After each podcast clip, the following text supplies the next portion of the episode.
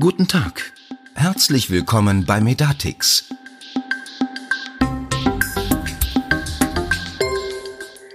Hallo und herzlich willkommen beim Medatix Podcast. Mein Name ist Alexandra John, ich bin Marketingleitung bei Medatix und wollte mich nur für diejenigen kurz vorstellen, die mich noch nicht aus einer vorherigen Folge des Podcasts kennen. Wir sind mittlerweile bei Folge 14 des Medatix Podcasts angelangt und den haben wir intern liebevoll schon mal den Medizin Podcast getauft. Ähm, zum Medizin Podcast darf ich heute den Michael Schober, Vertriebsleitung bei Medatix, begrüßen. Mit dem Michael habe ich ja jetzt zum zweiten Hallo. Mal quasi, hi Michael, ähm, einen Podcast einsprechen dürfen. Ähm, diesmal eben Anlass, ja, ein bisschen trauriger Anlass, die ausgefallene Medizin 2021. Ist ja schade, dass wir uns da nicht persönlich sehen. Wir haben uns so als Kollegen auch schon relativ lange nicht mehr persönlich gesehen, weil wir beide eben von zu Hause auch arbeiten. Aber das Gute ist ja, dass sich digital dann trotzdem einiges auf die Beine stellen lässt, eben auch gemeinsam so einen Podcast zu machen. Und wenn ich mich richtig erinnere, so lange ist ja auch noch gar nicht her, haben wir den letzten gemeinsamen Podcast und also auch den ersten gemeinsamen Podcast von Michael und mir zum Thema Diga ausgestaltet. Michael, richtig, oder bin ich noch korrekt in meiner Erinnerung? Ja, absolut korrekt, Alex. Und äh, vielen Dank für die Begrüßung. Auch ich freue mich auf unseren zweiten gemeinsamen Podcast hier in der Runde. Und natürlich bedauere auch ich den Ausfall der ja, Messe Medizin der ganze Austausch, sowohl mit, mit Branchenkollegen, mit Kunden, mit Interessenten und natürlich auch dieses Branchenupdate, was man im Endeffekt dort erfährt, fehlt natürlich leider. Und ja, du hast recht, wir hatten im letzten Podcast gemeinsam das Thema Diga und da hat sich wirklich seit unserem Podcast auch schon einiges getan. Inzwischen sind schon rund zehn Digas zugelassen, zumindest Stand letzter Woche und einige weitere stehen kurz vor der Zulassung. Von daher dürfen wir auch darüber bald wieder reden, nehme ich an.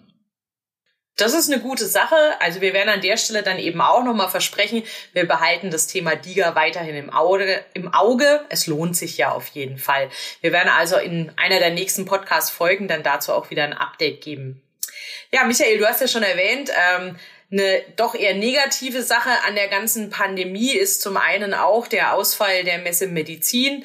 Es ist ja mittlerweile so eine liebgewordene Tradition schon geworden, dass man sagt, Mensch, man geht dahin nach Stuttgart auf die Messe, man, man trifft Anwender, man trifft aber auch Ärztinnen und Ärzte und MFAs aus anderen Praxen, man trifft komplette Praxisteams da vor Ort und kann sich zu ganz vielen Themen auch austauschen, die so das Thema Praxissoftware betreffen und IT in der ärztlichen Praxis. Und das war auch so ein bisschen die Motivation, die wir hatten bei dem, bei dem Podcast jetzt. Ähm, und wir haben uns überlegt, Mensch, all das, was wir auf der Medizin eigentlich besprochen hätten, würden wir doch jetzt lieber in so eine Podcast-Folge packen, anstatt nur dazustehen und traurig zu sein, dass die Medizin nicht stattfinden kann. Und so hat ja vielleicht auch der Ausfall der Medizin dieses Jahr so einen kleinen positiven Nebeneffekt, dass wir jetzt die ganzen Themen, die wir hier in die Podcast-Folge packen, auch an ein potenziell größeres Publikum senden können und damit noch mehr Ärzte und MFAs erreichen können, als wir das direkt vor Ort in Stuttgart hätten machen können. Und wenn man jetzt so mal die ganze Pandemie betrachtet, ist es ja auch so, wenn wir uns jetzt nochmal fokussieren auf unseren Bereich, IT in der Arztpraxis, dann ist es ja auch da so, dass man sagen kann, es gibt durchaus auch positive Effekte von der Pandemie zu merken und zu verzeichnen. Man könnte quasi sagen, jetzt hat die Stunde der Telemedizin und der Digitalisierung im Gesundheitswesen geschlagen. Ja, absolut. Ich würde sogar so weit gehen, dass die Corona-Krise sogar der Treiber der Digitalisierung im Gesundheitswesen aktuell ist und insbesondere natürlich die Telemedizin davon profitiert, weil sie natürlich von dem nicht persönlichen Kontakt lebt und das ist jetzt natürlich sowieso angebracht aktuell. Richtig, also gerade bei Medatix können wir das ja auch wirklich mit Anwenderzahlen belegen. Also wenn wir uns mal überlegen, was für eine Entwicklung unsere Videosprechstundenlösung XOnWit hingelegt hat, dann können wir ja festhalten, dass die Anwenderzahlen innerhalb kürzester Zeit sich mehr als verzehnfacht haben. Ja, inzwischen nutzen sogar ja, über, also eine, eine vierstellige Zahl von Kunden unsere Videosprechstundenlösung XOnWit. Und das Wachstum setzt sich derzeit kontinuierlich fort. Natürlich hält auch die Pandemiesituation an. Ja, das hat sicherlich auch Einflüsse. Es ist jetzt einfach oder wird spannend zu beobachten, wie sich die Rahmenbedingungen für Telemedizin und explizit für die Videosprechstunde in einer Zeit nach der Pandemie ausgestalten werden, wenn man überhaupt Stand heute von nach der Pandemie irgendwann sprechen kann. Aber es gibt ja diese künstliche Begrenzung, dass maximal 20 Prozent der ärztlichen Leistungserbringung überhaupt per Videosprechstunde erbracht werden dürfen. Und diese Begrenzung sollte meines Erachtens auch außerhalb der Pandemiesituation entweder angehoben oder gänzlich aufgelöst werden, um die Videosprechstunde als dauerhafte Möglichkeit der täglichen Patientenversorgung zu etablieren und nicht nur in Pandemiezeiten. Ja, durchaus. Das klingt ähm, nach einem sinnvollen Ansatz. Und jetzt ist es ja so, Videosprechstunde ist nur ein Teilgebiet der Telemedizin, ist jetzt zwar das oder eines der Themen, das in der letzten Zeit sehr häufig eben genannt wird, aber es gibt ja noch eine ganze andere Reihe von Prozessen in der Arztpraxis, die sich gerade jetzt während der Corona-Pandemie auch digitalisiert haben. Man kann da zum Beispiel auch mal auf die Arbeitsunfähigkeitsbescheinigung gucken. Ähm, die hat sich ja jetzt zumindest, sage ich mal, von der reinen Papierform und der Präsenz in der Praxis zumindest schon mal hin zum Telefon verlagert. Auch da wurde ja an den Voraussetzungen was gedreht und an den Rahmenbedingungen. Also die AU per Telefon ist möglich. Und damit haben wir ja fast schon so ein bisschen einen Vorläufer der EAU, wenn ich das mal so behaupten darf. Ja, ich denke, das kann man auf jeden Fall behaupten. Vor wenigen Wochen wurde auch meines Wissens die Möglichkeit der Ausstellung einer Arbeitsunfähigkeitsbescheinigung per Telefon auch nochmal bis Ende März 2021 verlängert. Und ich kann mir auch gut vorstellen, dass es noch weiter verlängert wird, je nachdem wie die Pandemiesituation auch anhält oder ob man es vielleicht sogar als dauerhafte Möglichkeit erbringt. Und da gerät schon fast in Vergessenheit, weil es schon so lange läuft mit dieser telefonischen AU, dass die Ausstellung einer Arbeitsunfähigkeitsbescheinigung vor der Corona-Pandemie nicht ohne einen zwingenden persönlichen Arztbesuch vor Ort überhaupt möglich war. Und die elektronische AU, die du ja bereits angerissen hattest, wird dann ab dem 1.10. diesen Jahres verpflichtend für alle Praxen eingeführt und damit der bisher schon eingeschlagene Weg sinnvoll fortgeführt. Ja, und damit hat man ja dann doch einen ganz schönen Meilenstein auch geschafft, denn mit der AU haben wir ja dann eines der wichtigsten Formulare in der ambulanten Versorgung wirklich auch digitalisiert. Und jetzt ist es zwar ein schöner Meilenstein, aber dennoch regt sich Kritik daran, nämlich äh, seitens der Ärzteschaft ist man da nicht vollumfänglich zufrieden damit, nachvollziehbarerweise, wie ich auch sagen muss. Denn ähm, man kritisiert an der Stelle ja beispielsweise, dass bislang nur die digitale Übertragung der AU zur Krankenkasse hin gedacht wurde und auch umgesetzt werden soll. Ein Bereich, der aber noch komplett ausgeklammert ist, ist die Strecke digitale Übertragung vom Patienten zum Arbeitgeber. Das ist ja bei der EAU noch gar nicht berücksichtigt, oder? Ja, richtig. Ist im Endeffekt eine oder eins der häufig in den letzten Digitalgesetzen zu beobachtendes Stufenprinzip letztendlich.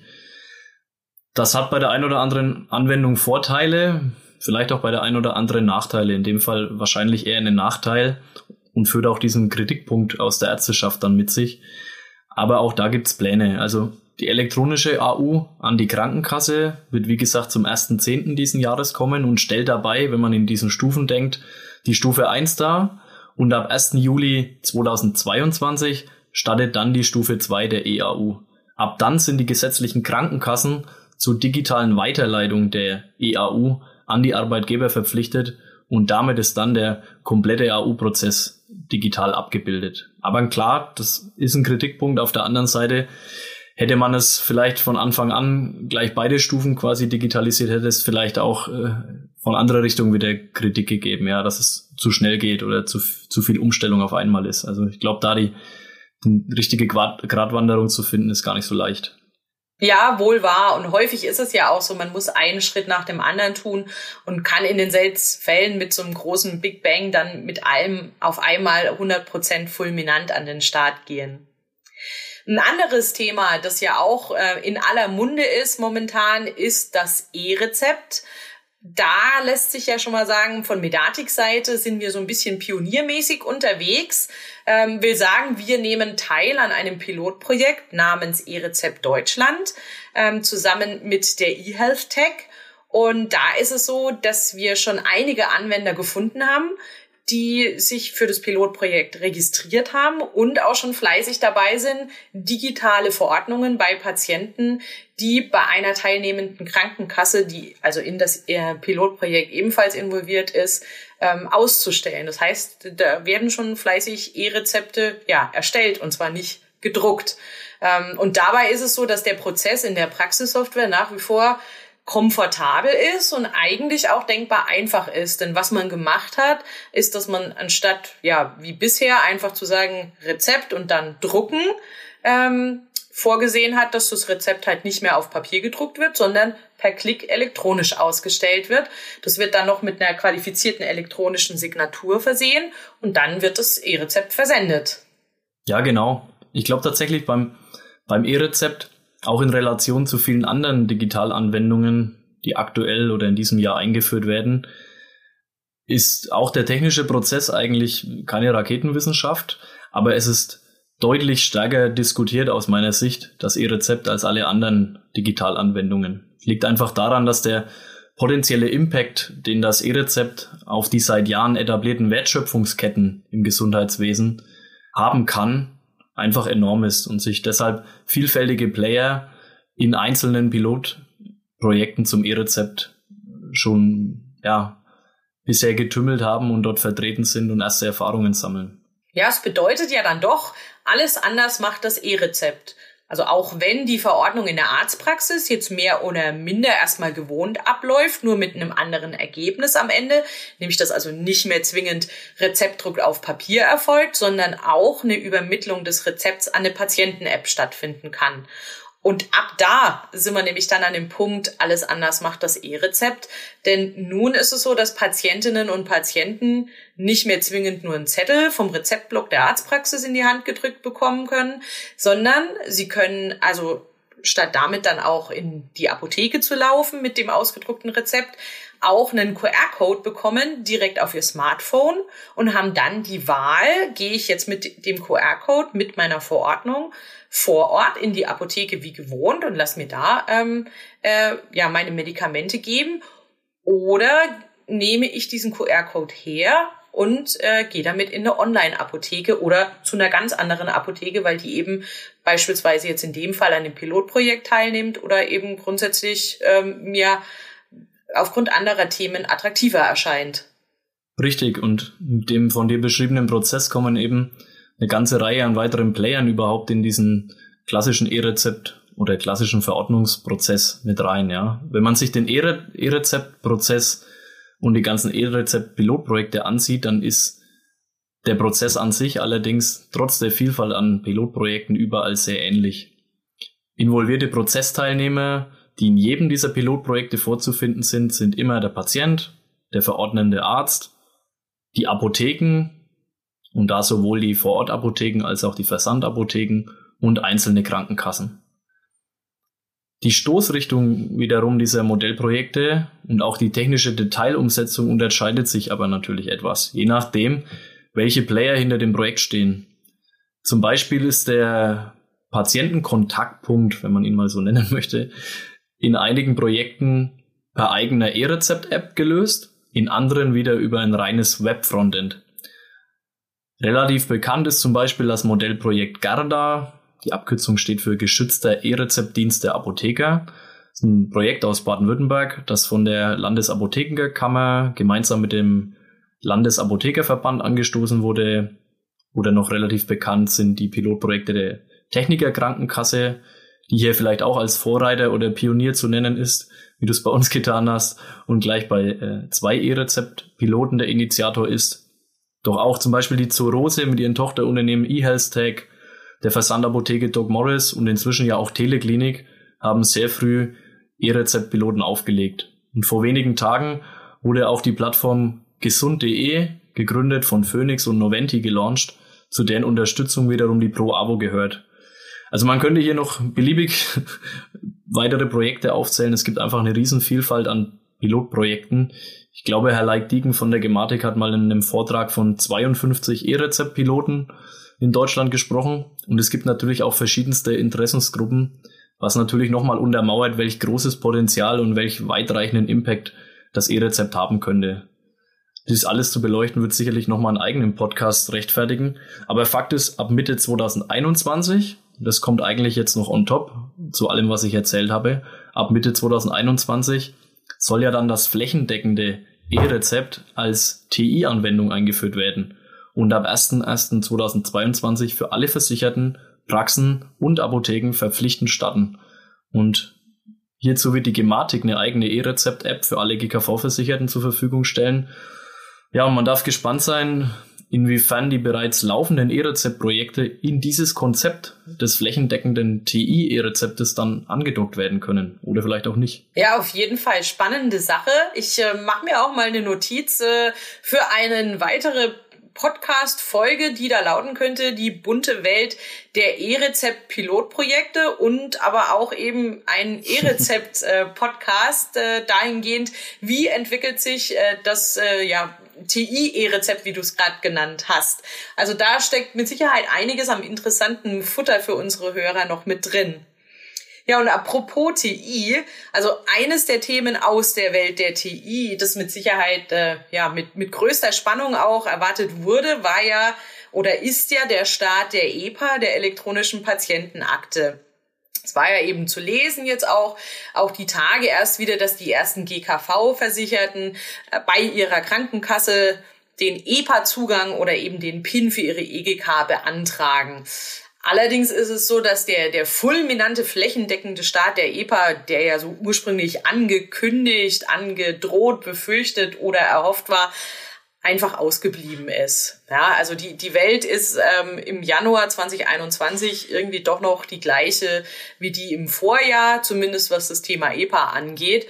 Und ja, es gibt mehrere Erklärungen, warum dieser fulminante Start ausgeblieben ist. Also ein Grund der da ausschlaggebend ist, ist mit Sicherheit der, dass eine ganze Reihe wichtiger Detailfragen einfach noch nicht geklärt ist.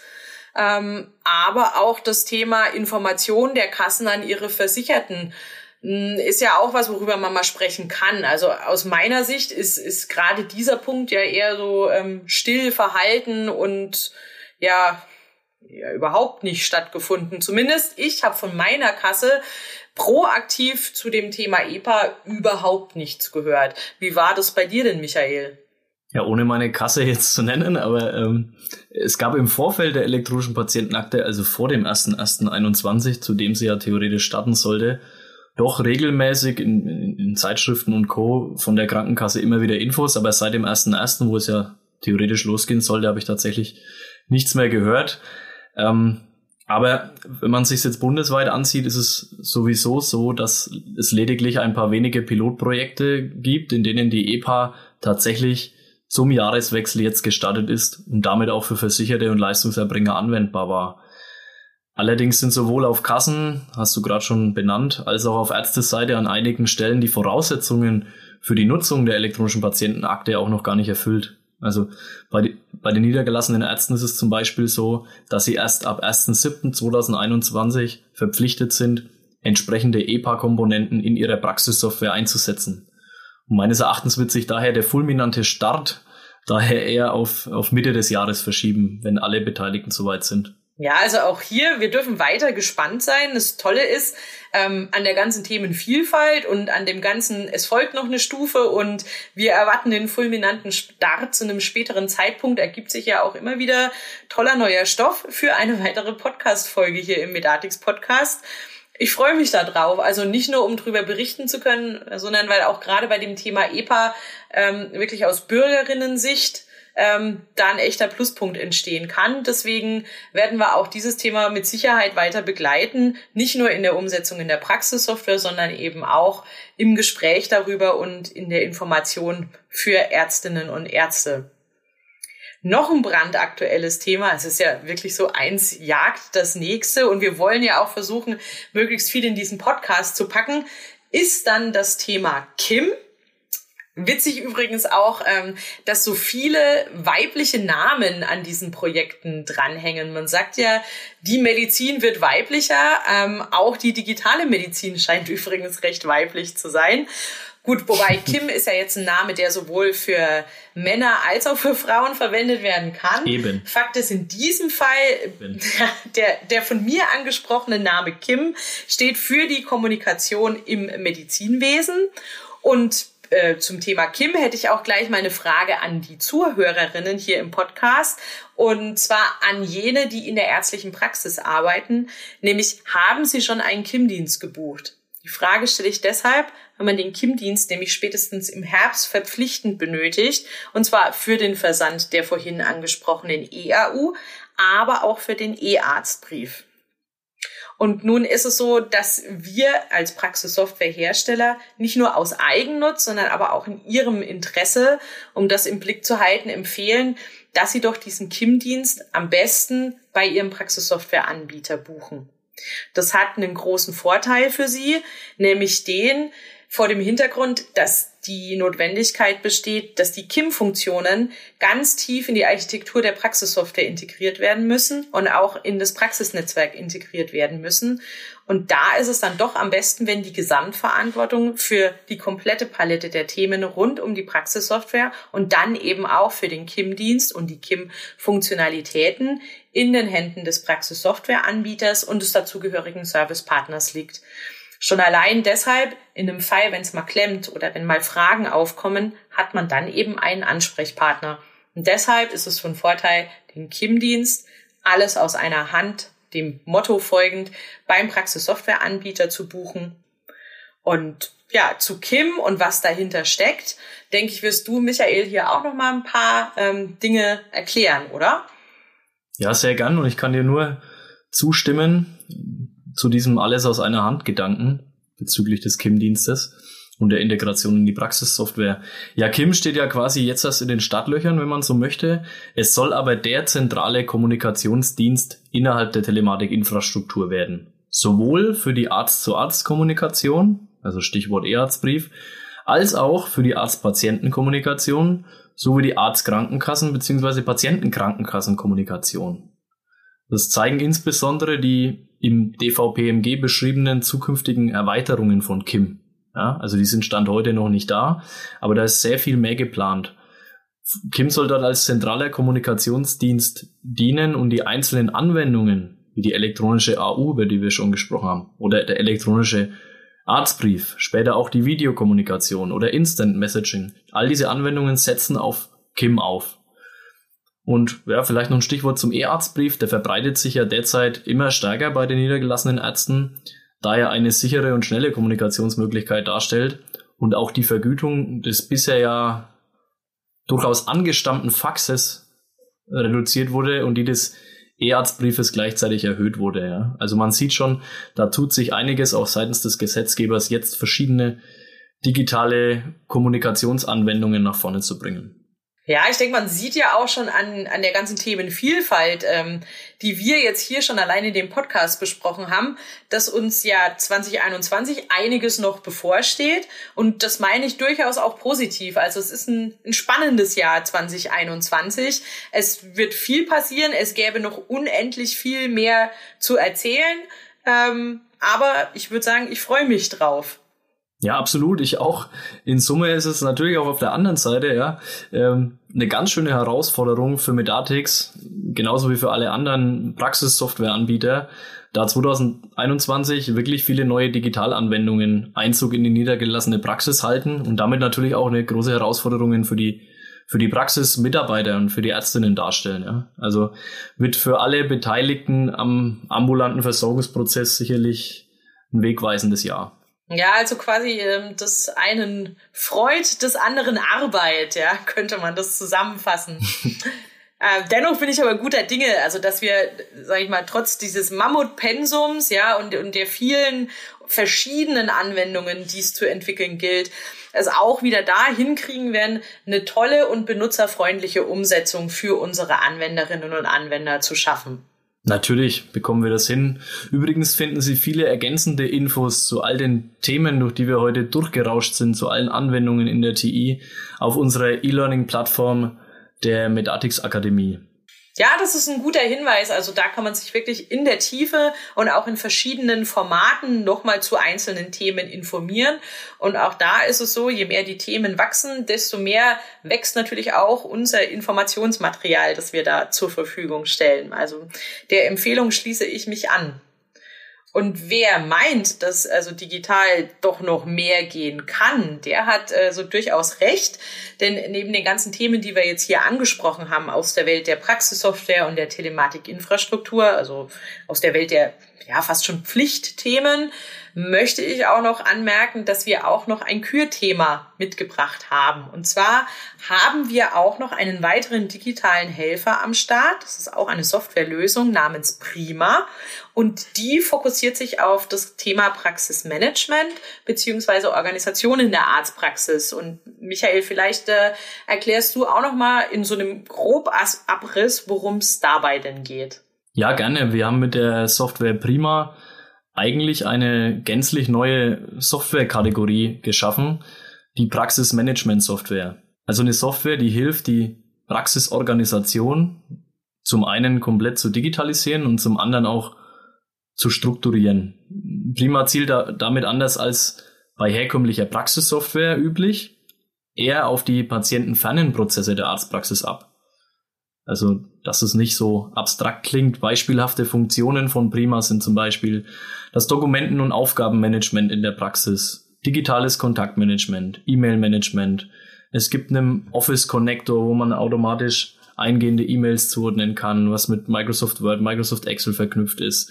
Und man will damit einfach eine digitale Lösung schaffen, die die, die heutig häufig vorzufindende Zettelwirtschaft in den Praxen ablöst oder die teilweise schon teildigitalisierten Prozesse, zum Beispiel Kontakte und Aufgaben in irgendwelchen Excel-Files ähm, zu dokumentieren, einfach ablöst ja, und in eine gesamthafte Lösung abbildet.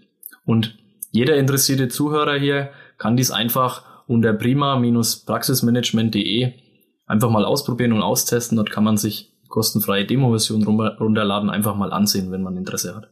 Ja, durch das, was du uns hier jetzt als groben Abriss gegeben hast, sieht man ja schon, dass das eine ganze eigene Welt ist, weil auch die patientenfernen Prozesse, wie du sie gerade genannt hast, sind ja vielfältig und durchaus auch extrem wichtig für den Ablauf in der eines Arbeitsalltags in der niedergelassenen Arztpraxis. Wer sich ähm, da noch detaillierter audiomäßig informieren möchte, dem sei an der Stelle auch nochmal Medatix Podcast Folge 3 empfohlen.